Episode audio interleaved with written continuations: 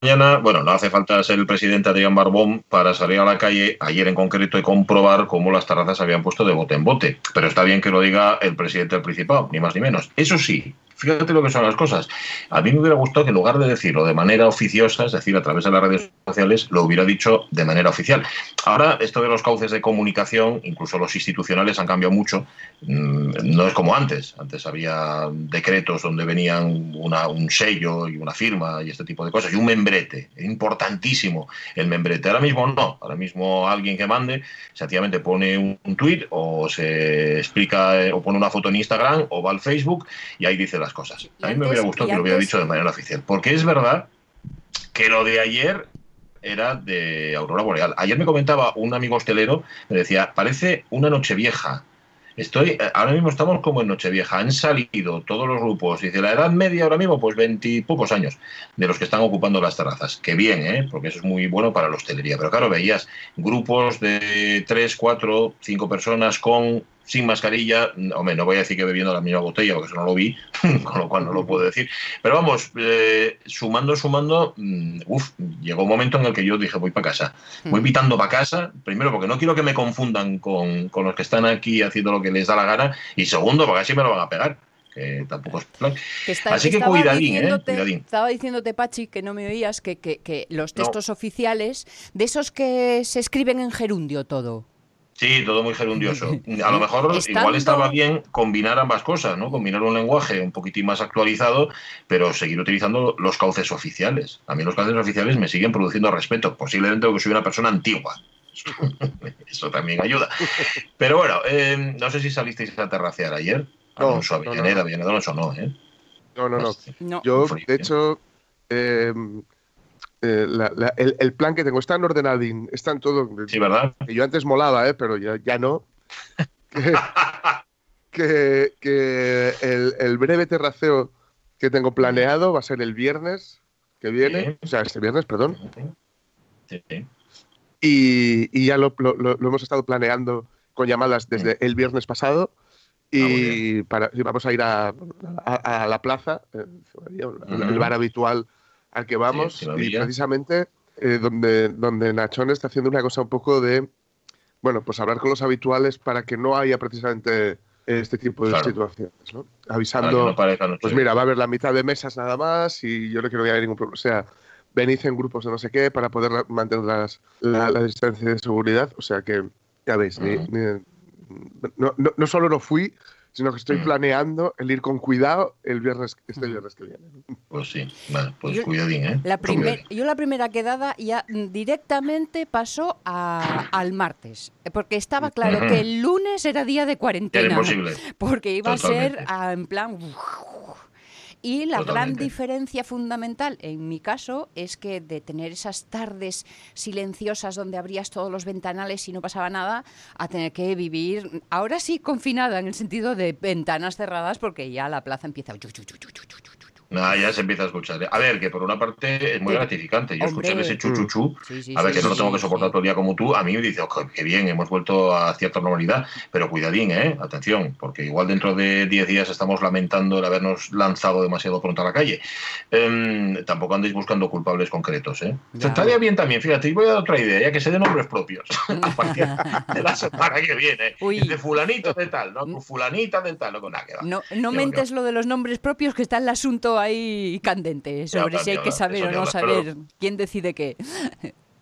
Un poco de responsabilidad. Por favor, solamente es un poco de responsabilidad. Ya sé, ya sé que somos viejunos, pero es lo que toca. Es así, es así. Y esto debería explicarse también. Eh, fíjate, lo hablaba con un amigo ayer. Dice, es que muchas veces las, las personas más jóvenes, mm, adolescentes y post-adolescentes, ya sabéis que ahora la adolescencia dura hasta los 50 años, aproximadamente tiene mucho menos sentido del riesgo del que podemos tener las personas adultas. El riesgo, el concepto de riesgo, lo vas adquiriendo con la edad. Cuando eres más joven, Mm. tú nunca piensas que te va a tocar a ti. Y a lo mejor sí que hacía falta un poco de pedagogía ahí. Bueno, no lo sé. Da lo mismo. Mm, ayer, fíjate, me, el confinamiento también sirvió para esto. Me reconcilié un poco con Sabina. Bueno, un Ah, poco. anda. Un, un poquitín solo. Sí, ¿Qué- mira, mira. viste mira, algo mira. del documental?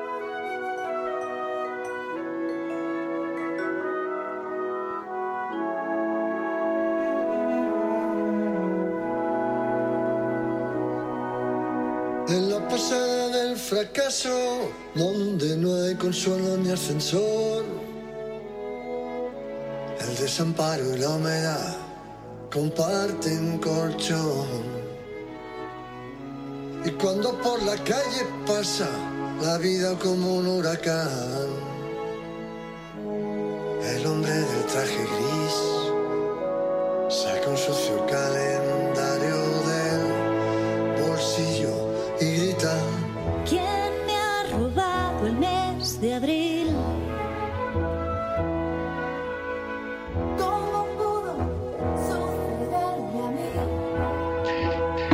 muy chula, muy chula. Sabéis que Cultura de Salón es una actividad, un conjunto de actividades que ha puesto en marcha el Ayuntamiento de Oviedo justamente para que los artistas se expresen a través de las redes sociales durante este confinamiento. Y el final, la- el cierre, digamos, de esta Cultura de Salón es esta versión muy bonita, muy bonita, perdón por utilizar el adjetivo bonita, es que es muy guapa, del ¿Quién me ha robado el mes de abril de Joaquín Sabina, cantado en primera instancia por Pancho Barona, que es, por así decir, el músico de Joaquín Sabina, Sí. em, con un montón de voces además de aquí de la tierra y no solo, y con la orquestación de un buen amigo que es Javier López de Gereña. Mm, Suena muy, muy bonito, hasta el punto de que me lo vi entero en el Mm. vídeo. Yo hacía como 30 años que no veía nada entero de Sabina. Desde que decías luego- un documental, Sonia Villaneda, Sí. no creo, ¿eh? Sí, no, No es creo. que es que sé que hay por ahí un documental que incluso creo que es de más de un capítulo sobre su vida sí. y todo eso, algo de eso. Sí, su vida para mucho. Que digo yo que, que lo del mes de abril perdido, más pertinente no podía ser, ¿eh? Total, yo creo que la han escogido adrede, fíjate Bueno, bien. hombre. yo creo que sí. Súbela, Caunedo, súbela. ¿Dónde guardo el corazón?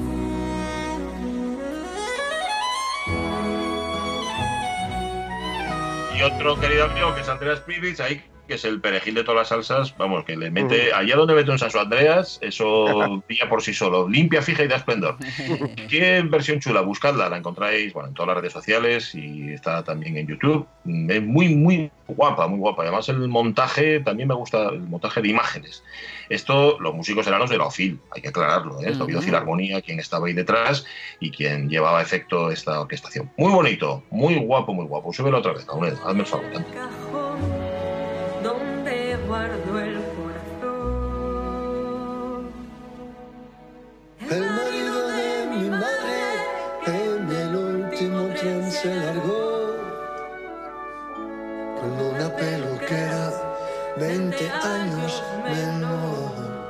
Están a medias Pancho Barona y Marisa Vallarroso haciendo dúo. Guapa, Tiembla, tiembla, Pancho, tiembla. Sí, sí, sí, sí. No, la verdad es que bien, ¿eh? Bien. Y esto hecho desde sus casas, ¿eh? Cada instrumentista, cada cantante, cada uno desde casita, porque se trata de no salir. Oye, entre las actividades de estos últimos días ha habido una muy interesante, un encuentro organizado por la Red de Bibliotecas Oviedo, titulado La sociedad pospandemia, errores, retos y horizontes de futuro. Es lo que aquí en la radio mía hemos llamado ¿y ahora qué? que es la pregunta que todo el mundo se hace. Escuchando las noticias hemos pasado tal vez del que hay de lo nuestro al que hay de lo mío. Eso, en eso se nota también la desescalada, es otra fase de la desescalada. Dice, vale, hasta ahora era una causa común esto de combatir el virus, sigue siéndolo, pero hay que empezar a preocuparse cada uno de su sector, cada uno de lo suyo, fundamentalmente. A ver, mm, ¿y ahora qué? Vamos a preguntárselo a alguien que sabe. Carlos Gil de Gómez, ¿qué tal? Muy buenos días. Hola, buenos días. Profesor de Economía Aplicada de la Universidad de Oviedo, politólogo que participó precisamente en este encuentro de la red de bibliotecas. Me va a permitir que le haga una pregunta personal. A estas alturas de la crisis, ¿es usted de los que ve la botella medio llena o medio vacía? Es decir, ¿cree que vamos a sacar enseñanzas positivas de esta crisis? Yo es que siempre he visto la botella de la misma forma. ¿eh? A veces la Ujú. veo medio vacía y a veces no veo ni la botella. Después de, después de algunas ima- imágenes que vi ayer en alguna terraza de alguna sillería, algún bar, la verdad es que no veo ni la botella, sinceramente. Yo no soy especialmente optimista cuando cuando nos hablan de, o cuando hablamos de, de intereses comunes. ¿Qué es eso de interés común? El interés común cada uno tiene el suyo, ¿no? Y a veces coinciden, pero generalmente no. Y sí que es verdad que en los primeros días que en los días más más crudos y más y más terribles de, de la pandemia sí que parecía que, que salíamos a aplaudir y que Sí. pensábamos en los demás y que le poníamos cara a los vecinos pero eso duró lo que duró a medida que las cosas iban aparentemente mejorando parece que están mejorando y ojalá sea así y a medida que parecía que todo iba a volver a esa llamada nueva normalidad que nadie sabe qué es Mm. Pues en ese momento parecía que, como bien dices, cada uno empezaba a mirar a lo suyo. Es decir, creo que hemos aprendido poco, o por lo menos menos de lo que deberíamos haber aprendido.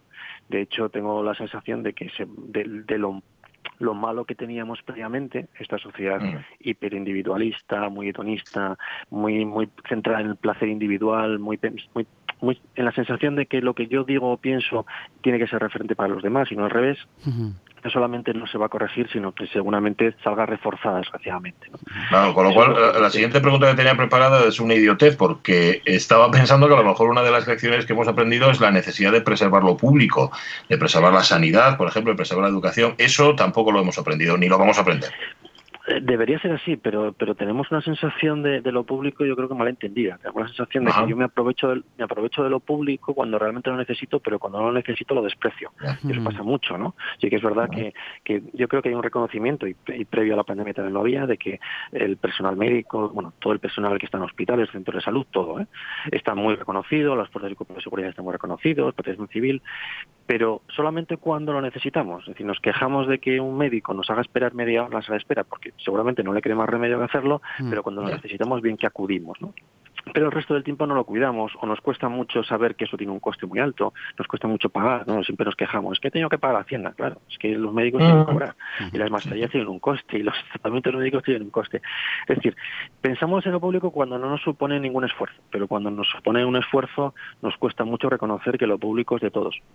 Ese es el gran problema que tienen todas las sociedades, no, no solamente la española. Parece que esta postura de no preocuparse del vecino, del ajeno, eh, de forma colectiva de lo público, como estáis reflexionando, eh, es una forma mm, clara de egoísmo. Pero yo diría que de un egoísmo un poco tonto, porque hay quien dice que el egoísmo inteligente es ocuparse de todo el mundo para que todo el mundo se ocupe de ti. Claro, es que el egoísmo yo siempre, para mí es, es eh, hay bueno y hay malo. Es como el colesterol, ¿no? Hay bueno y hay malo. Yo creo que hay, un egoísmo bueno, por ejemplo, cuando un científico eh, trabaja mucho, investiga mucho para tener una vacuna contra el COVID-19, por ejemplo. ¿Por qué? Porque eso va a salvar buena- muchas vidas, pero egoístamente también va a pasar a la historia de la medicina y a la historia mundial. Eso es un egoísmo, un egoísmo bueno. Lo que no es un egoísmo bueno es salir a la terraza porque me dejan ir a la terraza y como ya me dejan ir a la terraza, pues no guardo ni distancias de seguridad, ni limpio las mesas y cada uno, como bien decías al principio, pensando lo mismo. Eso es un egoísmo tonto. Lo primero porque te perjudica a ti como persona individual y lo segundo porque tus malas decisiones condicionan la vida de los demás. Y eso, salvo que te vayas al monte a vivir solo, mientras que vivamos en sociedad, tienes que tener en cuenta que no vives solo o que ninguno de nosotros vivimos solo. Otra cosa es que, que, que, oye, que te puedas contagiar respetando todas las medidas. Bueno, puede pasar. Ahora, yo ayer vi conductas que seguramente sean muy puntuales, ¿eh? que no digo que no quiero generalizar, pero Sí. conductas de un egoísmo absolutamente estúpido. Primero contra ti mismo, que es el que vas a sufrir, y segundo contra la sociedad. Vivimos en sociedad y en consecuencia nuestras responsabilidades deben ser aún mayores porque condicionan a un tercero. Eh, estaba pensando, y hablamos mucho de ella, en la crisis del año 2008, que tal vez sea el referente, bueno, crisis, eh, llamémosla, hay muchas formas de llamarla, tal vez el referente más cercano que tenemos. ¿Qué tienen que ver una y otra y qué las diferencia? Parece que aquí, aunque ya, se, ya lo vamos desmontando a lo largo de esta conversación, existía o existe un sentimiento de grupo, de empeño común, también un enemigo bastante claro que tal vez en el año 2008 no existía, ¿no? Bueno, sí, sí existía, eran los bancos, era el neoliberalismo. Es verdad que eso es difícil también de definir, es como un virus, ¿no? El neoliberalismo para algunos Sí. era, un virus, ¿no? ¿Dónde estaba? ¿Dónde se identificaba? Y es un poco lo que también hablamos en esa charleta, bueno, en esa conversación que fue muy interesante, que el ser humano necesita identificar, poner cara y nombre a los problemas, a los riesgos. Eso de un virus, pues es difícil. Por eso mucha gente ha querido identificarlo, por ejemplo, con China, ¿no? como el gran culpable o en 2008 eran los bancos, las entidades bancarias. Pero un poco en la línea de lo que decíamos, en ese 2008 parecía que la sociedad española iba a aprender. Ya no se iba a fiar de los bancos, ya no iba a pedir una tercera y cuarta hipoteca, ya no iba a pedir un préstamo para irse de vacaciones. Eso costó, pero volvió. Y volvimos un poco a lo mismo. Y volvimos a endeudarnos más de la cuenta, y aquello de la prima de riesgo que estaba todo el día volvió a salir, y ahora volvió a salir. Y el problema muchas veces es que aprendemos solamente en el momento en el que vemos el riesgo muy cerca. Mm. Es decir, si tenemos el riesgo de contagiarnos o de entrar en crisis en ese mismo momento, preciso momento, nos preocupamos. Pero luego nos relajamos. Está muy bien, porque hay que vivir la vida, ¿eh? que no digo que estemos todo el día agobiados y preocupados. Pero sí que es verdad que a veces nos cuesta ponerle cara a los problemas. Y en el momento en el que dejamos de ponerle cara a los problemas y hablamos de formas abstractas, ¿no? Eso, eso el neoviralismo, el virus, pues empezamos a relajarnos. ¿no? A relajarnos porque el día a día también es verdad que hay que disfrutarlo y hay que, y hay que vivir la vida. ¿no? Pero yo creo que de vez en cuando, a lo largo del día, pensar un poquito que nuestra conducta puede hacer la sociedad un poco mejor. Aunque como se está apreciando en lo que mis palabras, yo no soy especialmente optimista porque, porque la realidad me lleva a, me lleva a, interpretar lo que veo, ¿no? no es por otra cosa, no es que sea pesimista cuando me despierto por la mañana, sino que soy pesimista cuando escucho a nuestros políticos, cuando salgo a la calle veo determinados comportamientos, es ahí cuando me doy cuenta de que ciertas teorías un poco más pesimistas o realistas, pues parece que coinciden y que no aprendemos, ¿no? y que lo repetimos y que lo repetimos y que lo repetimos. Lo, lo del optimista bien informado y eso, ¿no? Sí, Parece que hemos descubierto la tecnovida, y tecno no me refiero a la música, sino a través de la tecnología, ¿no? Eh, ahora nuestra vida está online para el trabajo, para el ocio, para las relaciones humanas, y claro, esto es hacerlo todo bajo el ojo que todo lo ve. ¿Vamos a tener que elegir entre seguridad y libertad? Pero siempre ha sido así. Al final, el, yo creo que una forma tal vez errónea o equivocada de entender los derechos es siempre entender cada derecho de forma ilimitada. Es decir, quiero libertad infinita o quiero seguridad infinita. Y al final estos, estos derechos se, son como vasos comunicantes. Si queremos más libertad, tenemos que renunciar a, a, la privacidad, por ejemplo, o al revés. Las dos, eh, de una forma infinita, son incompatibles. Es que esa renuncia de la transparencia o esa renuncia, mejor dicho, de la intimidad, ya estamos renunciando hace tiempo. Por ejemplo, cuando se produjo lo de 2008, eh, se accedió a información financiera de todos nosotros y al final pues nos molestó, pero nos, nos, nos terminamos acostumbrando. Cuando fueron los atentados de las Torres Gemelas y de Atocha, se, se privaron parte de nuestras libertades por la seguridad y al final nos terminamos acostumbrando. El problema es que, que poco a poco la seguridad está empezando a ganar terreno al resto de derechos y estamos empezando a renunciar a ese tipo de, de seguridad. Hablaba con precisamente con un compañero vuestro, con Marcos, el que hace el programa por la noche, en el que sí, reflexionamos, reflexionamos sobre, curiosamente, cuando es el Estado cuando nos pide determinados datos nos ponemos muy nerviosos, pero cuando llega a Facebook o Twitter o demás le damos los, cualquier dato, muchas veces sin darnos cuenta ni siquiera quién está detrás de eso. Yo creo que por nuestra seguridad tenemos que dar parte de nuestros datos, tenemos que renunciar a una parte pequeña de nuestra libertad, pero también saber a quién se lo damos y cómo va y qué va a hacer con eso. Yo no tengo redes sociales, la gente dice, "Estás loco." Yo prefiero no tenerlas. y yo prefiero darle un dato a Hacienda que a Facebook. Y, y, no sé qué hay detrás ni de Hacienda ni de Facebook. Y luego también hablamos, hablamos con Marcos en antena diciendo que, que más allá de eso de esa, ese gran hermano es que nosotros somos los primeros que, que, nos exponemos públicamente, somos los primeros que colgamos las fotos y, en, en, en, Twitter, en Facebook, en todas las redes diciendo dónde estamos, quién estamos, qué hacemos, a qué hora vamos al baño, a qué hora comemos, con quién comemos, con qué lo hacemos. Y luego nos quejamos de nuestra privacidad, pero somos nosotros los primeros que nos autoexponemos. También debemos pensar un poco eso, ¿no? que a veces nosotros somos nuestro mayor enemigo en ese sentido.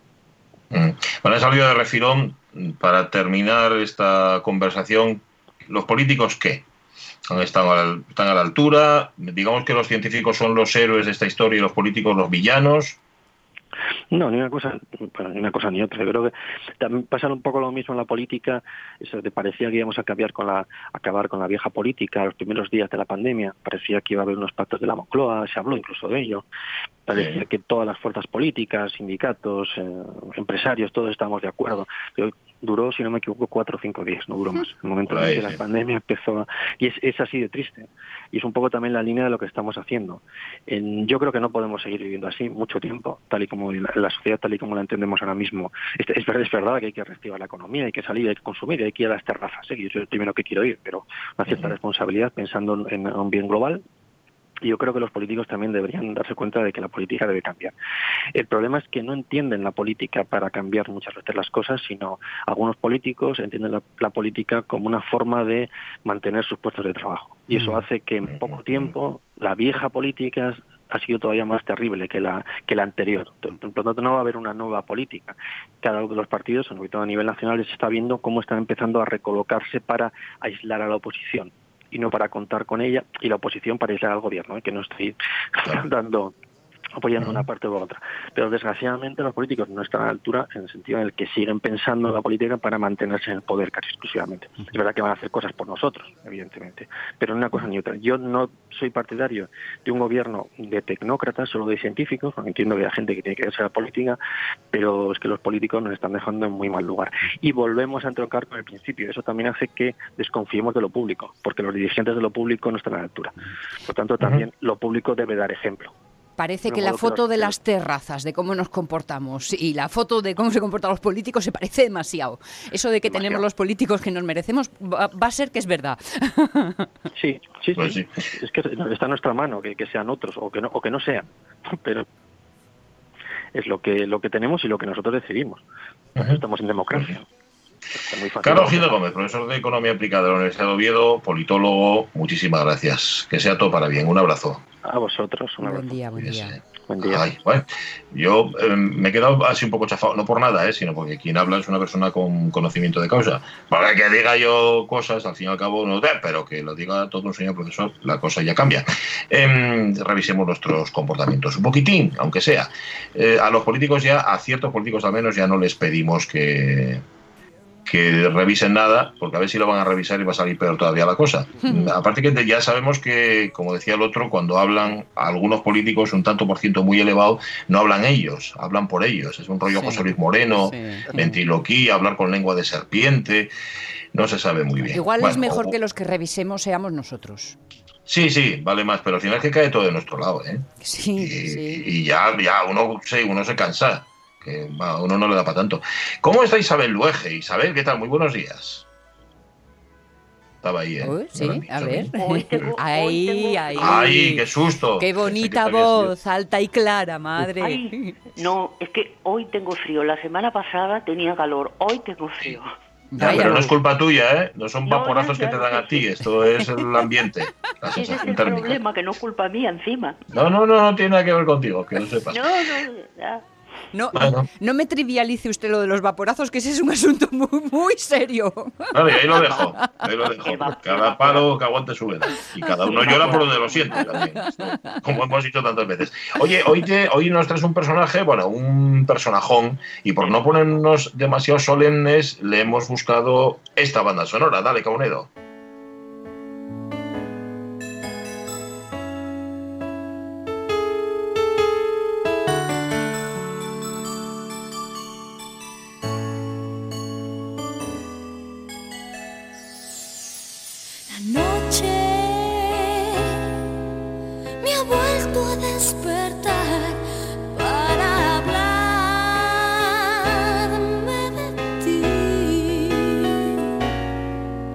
Que no os acordabais ya de Greta y los Garbo. Anda. Anda, estaba pensando, ¿quiénes son? ¿Quién es esto? Que eran unas eh, muchachas de Valladolid, creo Sí. que eran Sí, y bueno, cantaban bien, tenían buena voz. ¿no? Mm. per- ¿Qué? Perdona, te voy a decir una cosa. Podía obviarte.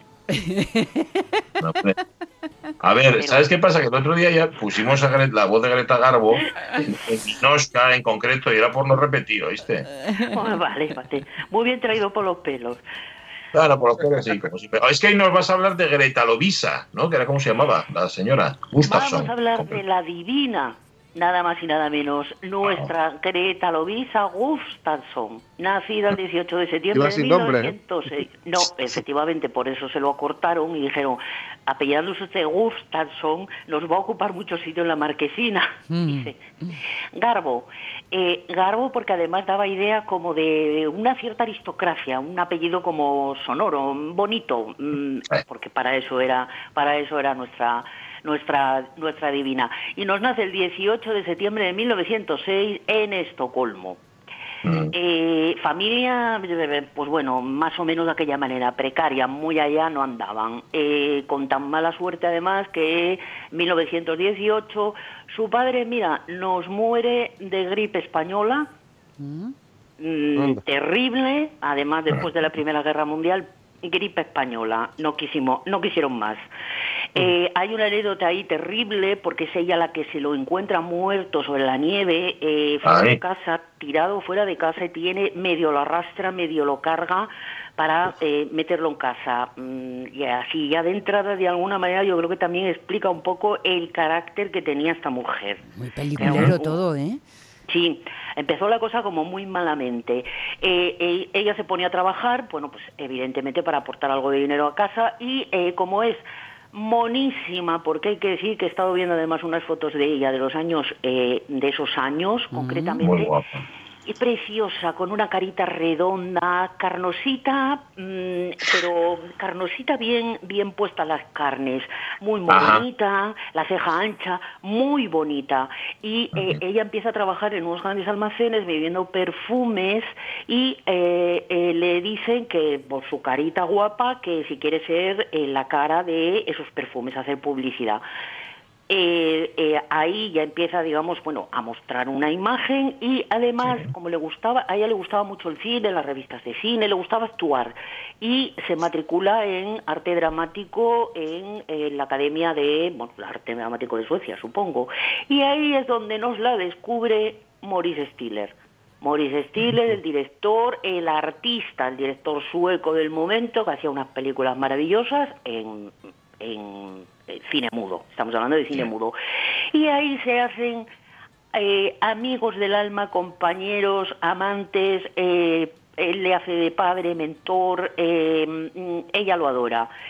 Eh, es la época en la que eh, en Estados Unidos están mm, cazando talentos en Europa y uno de esos talentos pues es Maurice Stiller. Y los mandan le dicen véngase para acá mm, a hacer cine aquí a Hollywood que tenemos una industria importantísima. Y este hombre les dice vale pero yo voy a ir con una eh, señora que es mi compañera mi tal". Y le dijeron bueno vale venga mm, unos 100 euros más de pasaje no importa tráigasela usted y efectivamente se van para allá pero ya aquí hay una anécdota de la que nos gusta a nosotros, que es que estamos en el año 25, que es cuando ellos hacen el, el tránsito, y paran en Berlín porque van a hacer una especie de película, cortometraje, una cosa. Y a ella eh, la llevan a un antro, eh, Berlín en esa época es Sodoma y Gomorra, la llevan a un antro muy movido, muy picantón, muy psicalíptico, muy libidinoso y eh, se queda encandilada, Greta Garbo se queda encandilada de una chica que estaba bailando un tango mm, y que era nada más y nada menos que Marlene Dietrich. No sé por lo que me imaginaba. Mm. Ya. Efectivamente.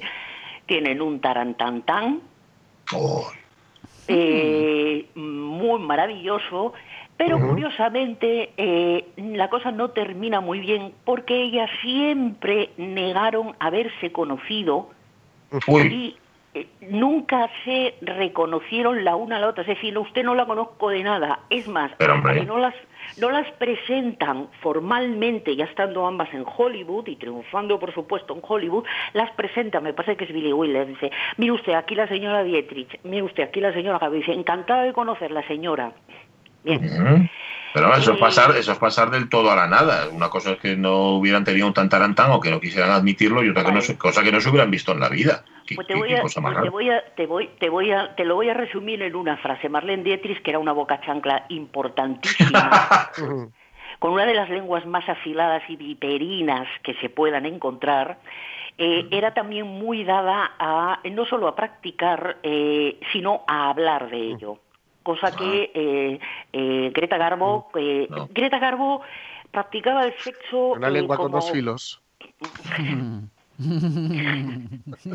Greta, Greta Garbo era de, de practicar, pero eh, le aterrorizaba mm, hablar de ello, que se hablase de ello.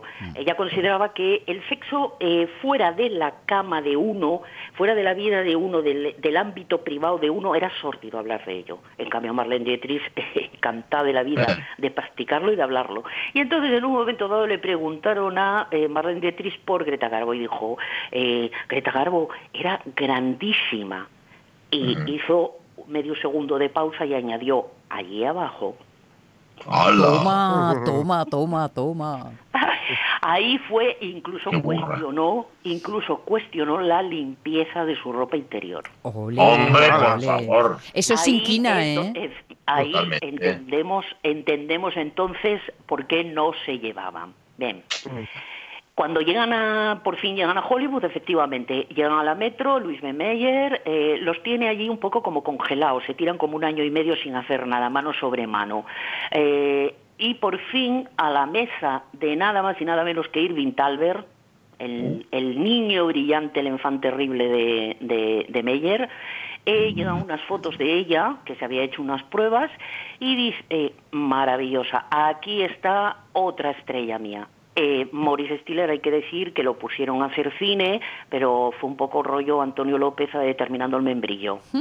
Uf, Entonces, que nada. eh, O sea, un membrillo, que era un, un poco membrillo era, ¿no? Exacto. Le dijeron, mire usted, vuélvase para casa que aquí no trabajamos así. Dice. Claro. Y efectivamente se volvió a casa y la que quedó, curiosamente, que venía como mm, paquete, maleta con él, compañera, fue ella. Eh, la ponen a, evidentemente ahí le hacen la americanización. eh, que consiste, bueno, pues primero, hable- tiene usted que ponerse a hablar inglés. Segundo, adelgazar. Eh, hay que sacar esos pómulos, hay que estilizarla. Eh, adelgace usted, eh, le cambiamos el pelo, eh, le depilamos las cejas, eh, etc. ¿En qué se nos convierte? Pues ahí la tenemos ya, mm, de tal manera que como seis meses después de empezar todo esto, ya no había quien la reconociera. Ya no había quien la reconociera con respecto a la que era antes. ¿En qué se había convertido? Pues en una diosa, en hierática, mm, elegante, eh, mm, estilizada. Eh, mm, lo que nunca consiguieron cambiarle fue los pies. Tenía los pies como lanchones de desembarco. Ah, sí. Esos, enormes. Ella, de hecho, estaba muy acomplejada con sus pies. Nunca eh, se le veían los pies en las películas. Era una cosa que evitaban absolutamente. Eh, bien, ya la tenemos y eh, haciendo la primera película, que es una adaptación de Entre Naranjos de Blasco Ibáñez.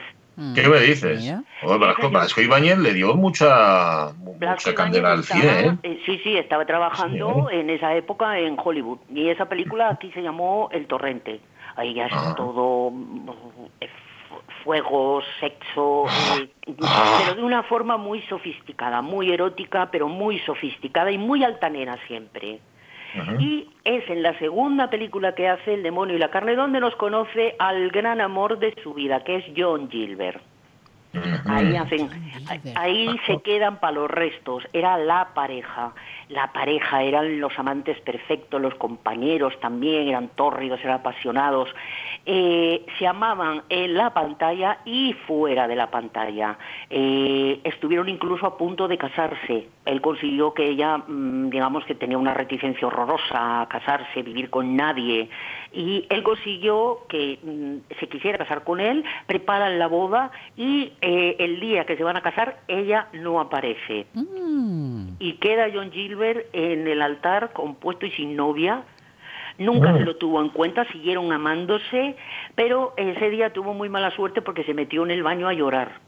Va- él. Ah, Eh, John Gilbert se mete en el baño a llorar y entra eh, Luis B. Mayer. Eh, entra. Luis B. Mayer con la intención, bueno, de consolarlo a la manera Luis B. Mayer, claro, y le dice algo así como, pero vamos a ver, Alma Cántaro, si te puedes acostar con ella, ¿para qué quieres casarte con ella?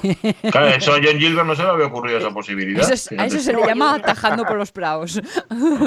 A John, a John Gilbert lo que se le ocurrió fue darle dos guantás a Luis B. Mayer, concretamente. Ah, Eh, ah, que, era un, que era un- que era un romántico y un Es- sentimental. Es este que yo la amo.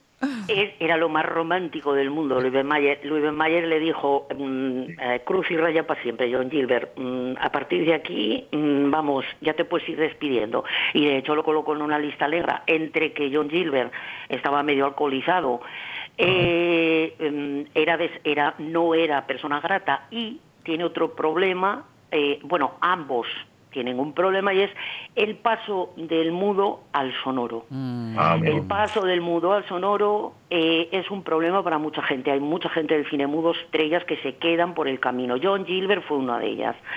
Ella, en cambio, no. Porque eh, la primera vez que habla en una película, de repente saca con esa cara maravillosa que tenía una voz ronca y profunda absolutamente, y dice, dame un whisky, Buah. ginger a un lado y no seas tacaño. Exactamente. Todo eso dicho con ese con esa eh, especie de hieratismo que gastaba ella, pero me- me- me- me- que ma- maravilloso.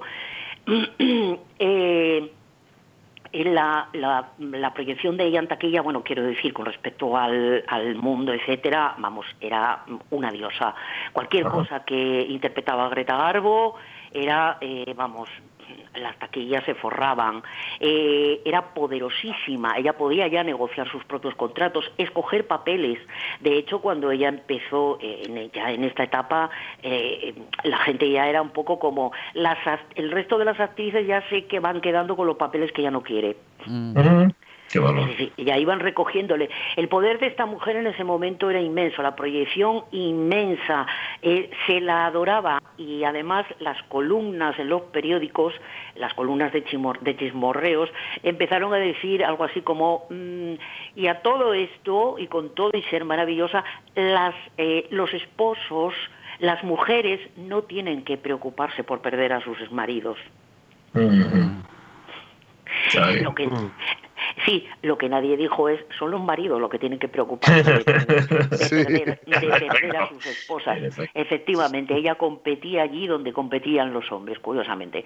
Bien, Claro. y ese es la, la vida de ella, pues bueno, digamos que empezó eso, en películas. Yo tengo que decir que de ella eh, me gustan eh, y adoro, básicamente, Ninoska Sí. Y eh, Cristina de Suecia. Son, las, son Sí. las dos películas que con diferencia más me gustan de ella. Eh, ella era, fíjate el poder que tenía que con todo consiguió que John Gilbert hiciese Sí. con ella Cristina de Suecia. Lo impuso ella y salió con la suya. Dirige Robert Mamulian y es el guion de una mujer muy importante que era guionista y que se llamaba Salva, eh, Salka Biertel. Ajá. era otra de sus confidentes, amigas, amantes, madre, iba allí a casa de ella, se le ponía la cabeza en el regazo y esta se la acariciaba, y decía tú tranquila, nena, que estás conmigo. Eh, eh, eh, la vida privada de eh, Greta Garbo, eh, es decir, Greta Garbo no era una mujer eh, asocial, era una mujer escogida. No le gustaba el tumulto, no le gustaba la fama, no le gustaba, odiaba ser eh, objeto de adoración en el sentido de eh, se le echaba la gente encima, la gente quería tocarla, eh, quería saber si era de verdad. Una mujer absolutamente celosa de su intimidad, todo se quedaba dentro, eh, no tenía mm, ningún tipo de eh, pasiones en el sentido de eh, mm, no le gustaba comer, no le gustaba beber, eh, no Mm. tenía vicios en una palabra. Tacaña, no, lo Sí, siguiente. Eh, Si, eh, si en el supermercado de la esquina mm, había estaba 5 centímetros más barato la coliflor, Ujú. ponte por ver. Allá que Se, ti- iba. se tiraba a las ofertas directamente, ¿no? A directamente, muy, muy, muy tacaña, eh, avara, era avara. Mm, Invirtió totalmente. muy bien el dinero que ganó, eh, muy buena negociante, eh, tenía colección, coleccionaba Renoir y Kandinsky, Ah, no, vale, eh, bueno. se com- eh, posesión, compró, me- hizo inversión inmobiliaria, se compró el famoso piso de la Quinta Avenida, que eso era, vamos, o sea, eso era el Palacio de Liria. Eh, Nunca dijo, jamás dijo la frase quiero estar sola. Esa es una frase que se dice en Gran Hotel, que ella dice en Gran Hotel en la Ah. película. Bueno, pero es un buen resumen con lo que estás Es un buen contando. resumen, pero ella lo matiza y en, en una ocasión dijo algo así como, yo nunca dije quiero estar sola, yo lo que Mm. dije fue quiero que me dejen en paz. Claro, Claro, claro, claro. eso cosas distintas. No es lo mismo. Claro. Oye, eh, explícame una cosa y y para terminar ya. ¿Por qué se retiró tan pronto? Porque si miramos su filmografía, la última, A estoy viendo aquí, es La Mujer de las dos caras de George Cukor, que es el 41, cuando esta señora tenía 35, 36 años. ¿Por qué lo dejó tan pronto? Con esa 35, personalidad no 36. podemos pensar en miedo a la vejez y a... Sí, estaba, y ella mira. incluso en, en cartas que le escribía a esta Salca Biertel, ella decía eh, cosas como que eh, mm, seguía siendo una niña sola y asustada, Mm. Eh, odiaba, que odiaba que la rodeasen, que la asfixiasen y eh, sobre todo que eh, estaba envejeciendo. E- ella se con- consideraba que estaba envejeciendo y que los papeles que le estaban ofreciendo eran papeles que ella ya no quería hacer, ya no se veía, Ah.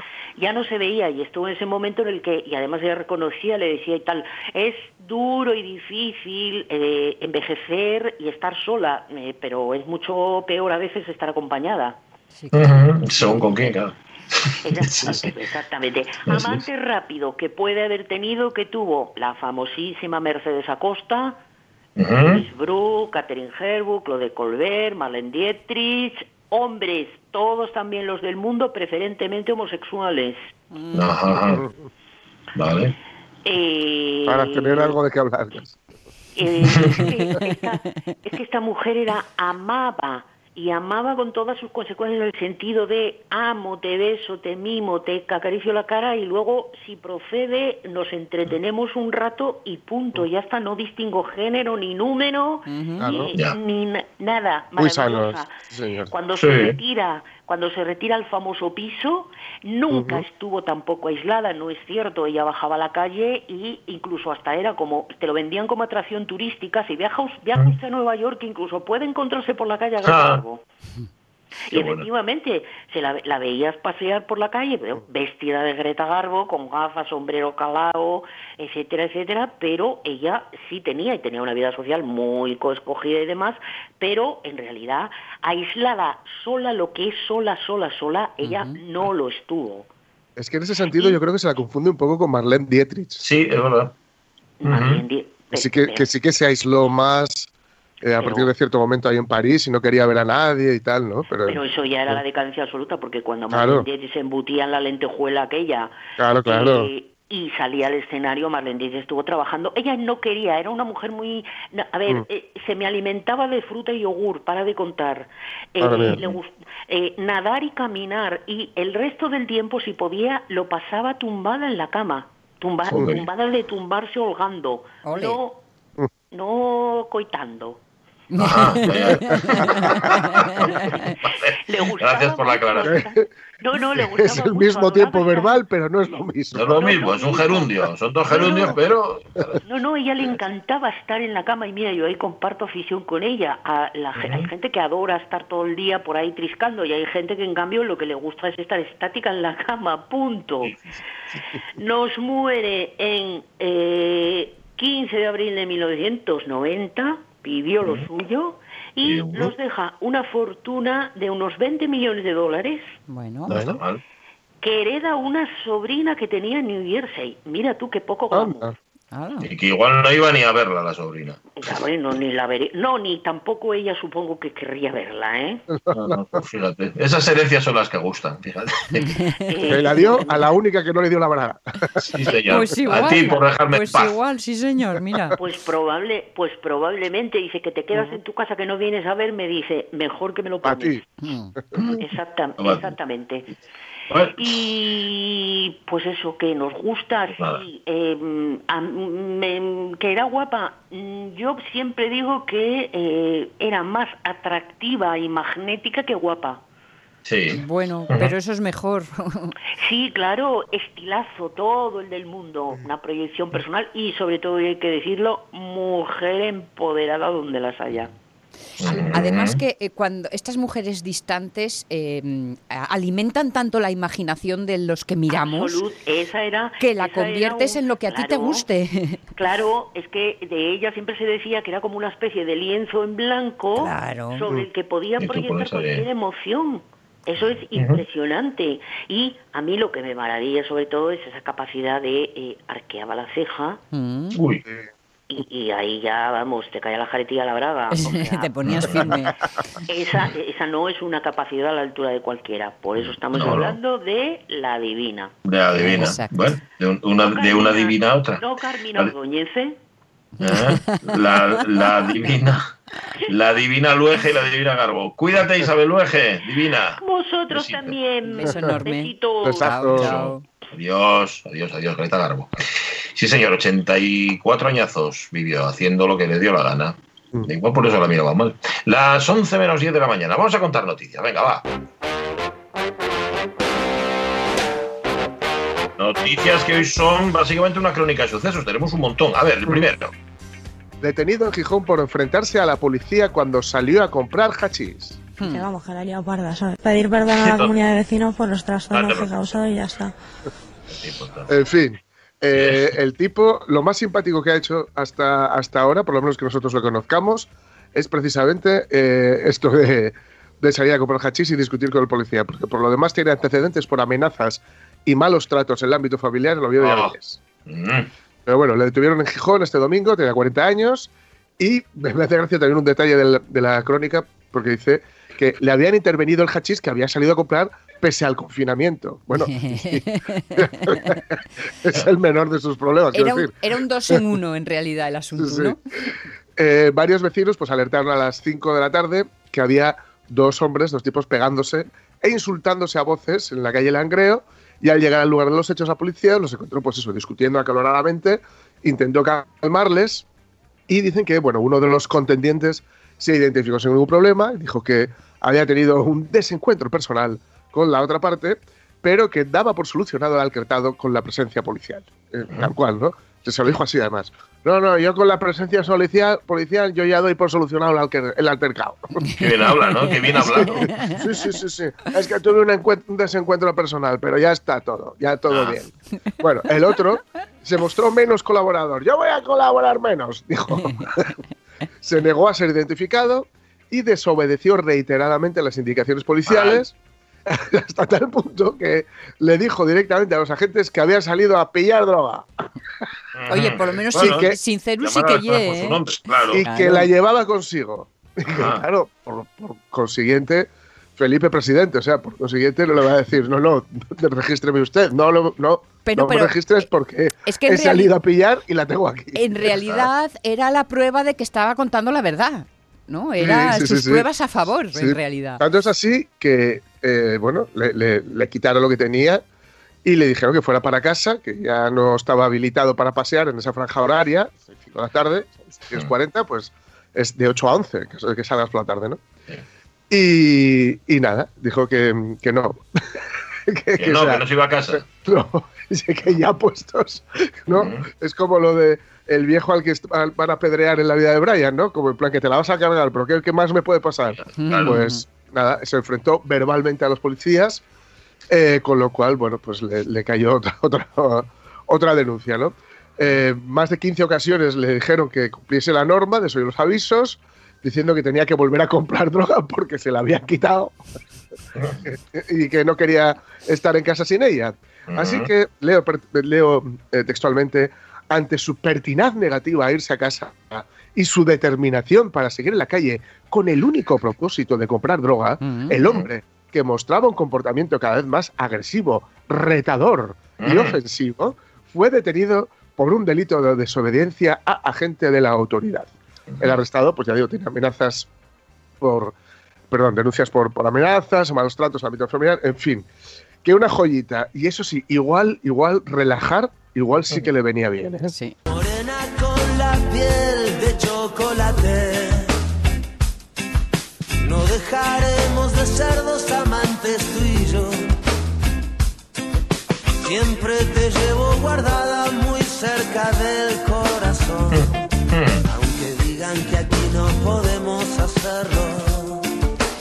Lo mismo, ¿no? La traducción simultánea. O sea, la llevo Ujú. conmigo, y pero aquí no podemos hacerlo. Claro. Porque hay un confinamiento y porque que mira tú que le costaba él salir a la hora correspondiente. Ya ves. pasado inadvertido. Es decir, si sales a las ves 8 de la tarde, que cuando te toca, nadie va a preguntarte nada. Pero también te, también te digo una cosa, por las otras referencias de su pasado habría que ponerse un poco más serios, pero por esto, al final es mejor atajar por los prados, es decir, ala, ala, venga, toma y tira y vete para casa y no des más la lata. No lo sé. Yo, yo no sé por qué me da que este reincidente. ¿eh? Claro, este claro, no era claro. la primera vez que salía por droga. ¿no? Y, lo que, y sus- y su otro pasado que contó Jorge, que ahí hemos de ponernos más serios. Eso sí, vale. Eh, seguimos hablando de delitos. Mira, en este caso lo protagoniza un niño de esos que en sí mismos ya son un sin Dios. ¿eh? Mire, es un gas. No, no, no, no, no. Era tan sensible y tan poquita cosa. Acuérdate. No le haga caso. Pudo llegar a ser un virtuoso. Era un de ateo. verdad. Yo, yo quise meterle en la cabeza la idea de Dios, pero Imposible. Él no quería ser una carga para nosotros y por eso se independizó para vivir su vida y hacerse a sí mismo. Como tú eres tan bruto y dominante. ¿Qué? Eh, Sí, bruto. ¿Te hacía falta el calor familiar? Calor familiar. Sí. Bueno, bueno, ya hablaremos luego, tú y yo. ¿Cómo que luego?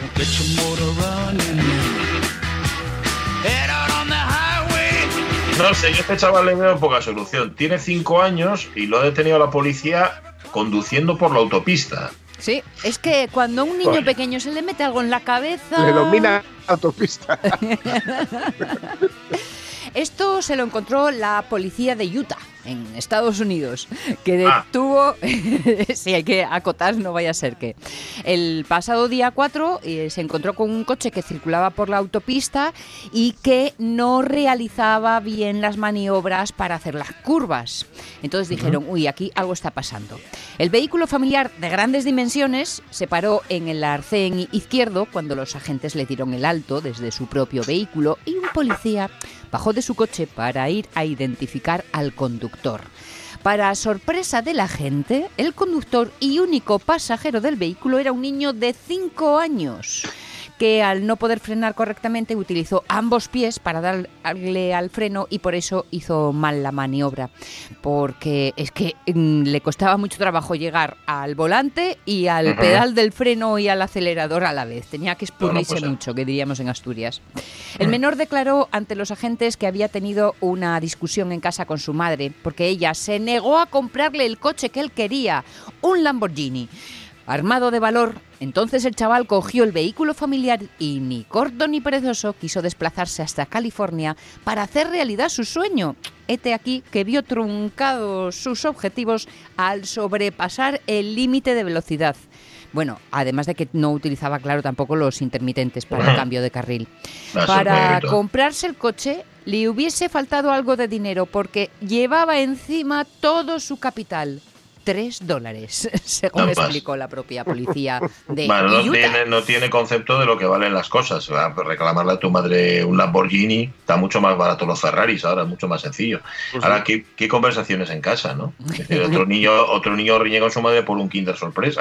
Este lo que quería era un Lamborghini. Es que este niño, este Este niño, niño tenía más maldad que un camello con un femón en la oreja. eh, El niño más malo del mundo, un radiador. Radiador era este niño, cinco años y ya quiere un Lamborghini. Tú imagínatelo con 15. Bueno, no, mejor os lo imaginéis. ¡Súbela, Caunedo! ¡Súbela!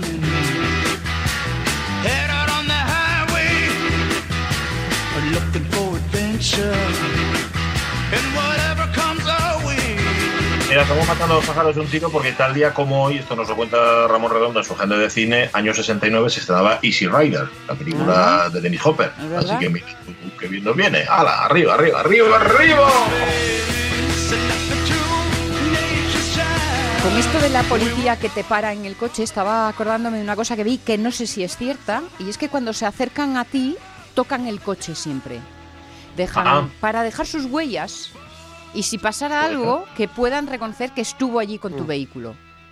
Esto no sé si es algo que cuentan de verdad o de la mentira, urbana, pero o si será verdad. Bueno, pues igual hay alguien, algún integrante o algún integrante de los cuerpos y fuerzas de seguridad del Estado que nos esté escuchando, bueno, sencillamente que le hayan detenido muchas veces, que le hayan parado el coche muchas veces, una de dos, o delincuente o autoridad, que nos lo diga, que nos lo ponga en Facebook. Donde hoy, por cierto, hablamos de palabras y expresiones en desuso, pero eso, de eso hablaremos después, en la segunda hora de la radio mía.